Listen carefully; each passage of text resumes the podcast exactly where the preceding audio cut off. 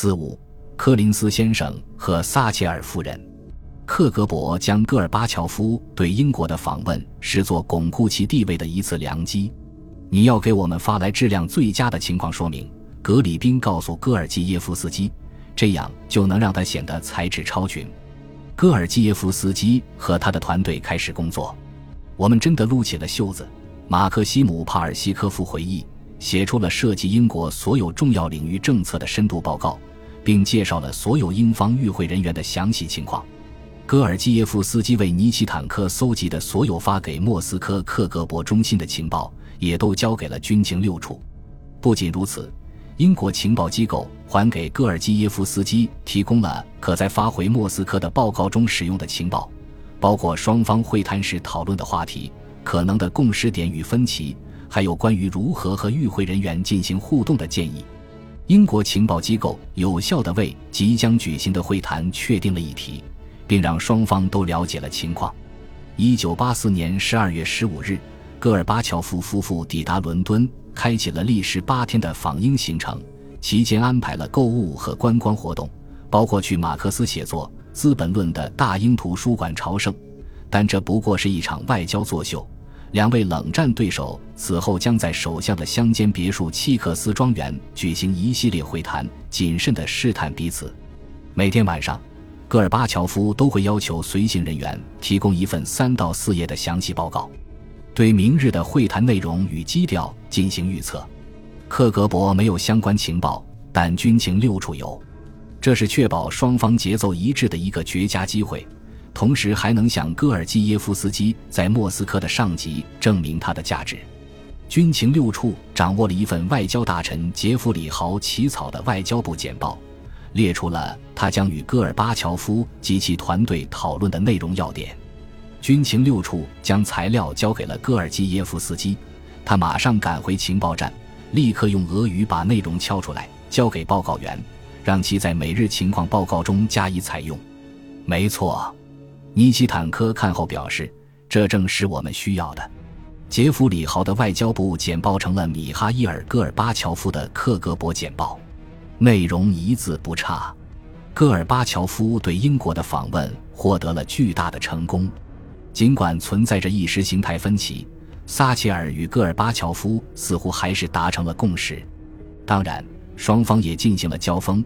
撒切尔对来宾谈到了自由企业与竞争的优点。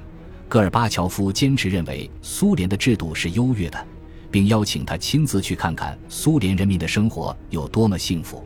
两人还就物理学家安德烈·萨哈罗夫等意见人士的命运及军备竞赛问题发生了争执。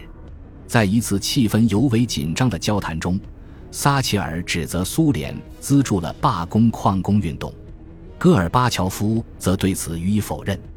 苏联没有向全国矿工联盟资助过任何资金。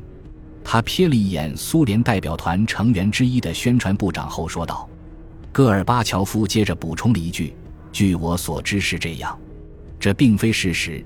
撒切尔夫人明白这一点。当年十月，戈尔巴乔夫亲自签署了一份计划，向罢工矿工援助一百四十万美元。不过，尽管在口头上进行了争论。”两位领导人的会谈还是比较顺利，似乎双方是按照同一份计划开展工作的，这在某种程度上也是事实。戈尔巴乔夫会对克格勃提供的每日简报中的有关段落用下划线标记，以表示感激或满意。他仔细地看了简报，双方都看了我们的简报。军情六处的情报分析员说：“我们做了一些前所未有的事，努力去利用这些情报。”不进行任何歪曲，来改善双方的关系，并开创新的可能性。我们少数人在历史转折的神奇时刻做出了自己的努力。有评论者认为，两国领袖间的化学反应明显发挥了作用。会谈最终结束后，戈尔巴乔夫表示自己确实感到非常满意。撒切尔也有同感，他的个性和那些表情木讷的普通苏联官僚有着天壤之别。戈尔基耶夫斯基将莫斯科的热烈反馈报告给了军情六处，在写给里根的一份便笺中，撒切尔夫人写道：“我发现他是一个可以打交道的人，我真的很欣赏他。他无疑忠于苏联的制度，但他也愿意听取意见，并展开真正的对话，然后做出自己的决定。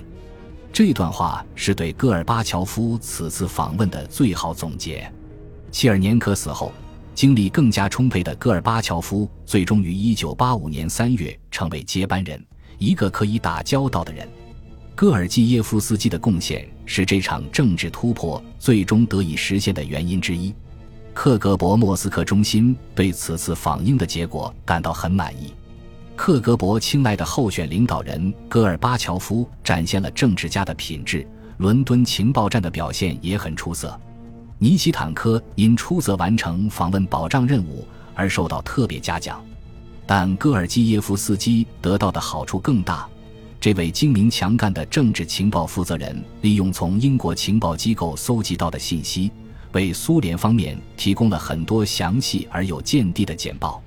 戈尔基耶夫斯基现在在情报站负责人的争夺中处于领先地位。不过，在对自己为克格勃和军情六处完成的工作感到满意的同时，戈尔基耶夫斯基心中也感到了一丝隐忧。戈尔巴乔夫访英期间。尼奇坦科曾把他的副手叫到办公室，在他面前的办公桌上，代理站长摆放了一份附有戈尔巴乔夫批注的报告。这位眼神坚定的克格勃反情报专家盯着戈尔基耶夫斯基。嗯，这份关于杰弗里豪的报告写得很好，尼奇坦克说道，然后停顿了一下，他的语气读起来像是一份英国外交部的文件。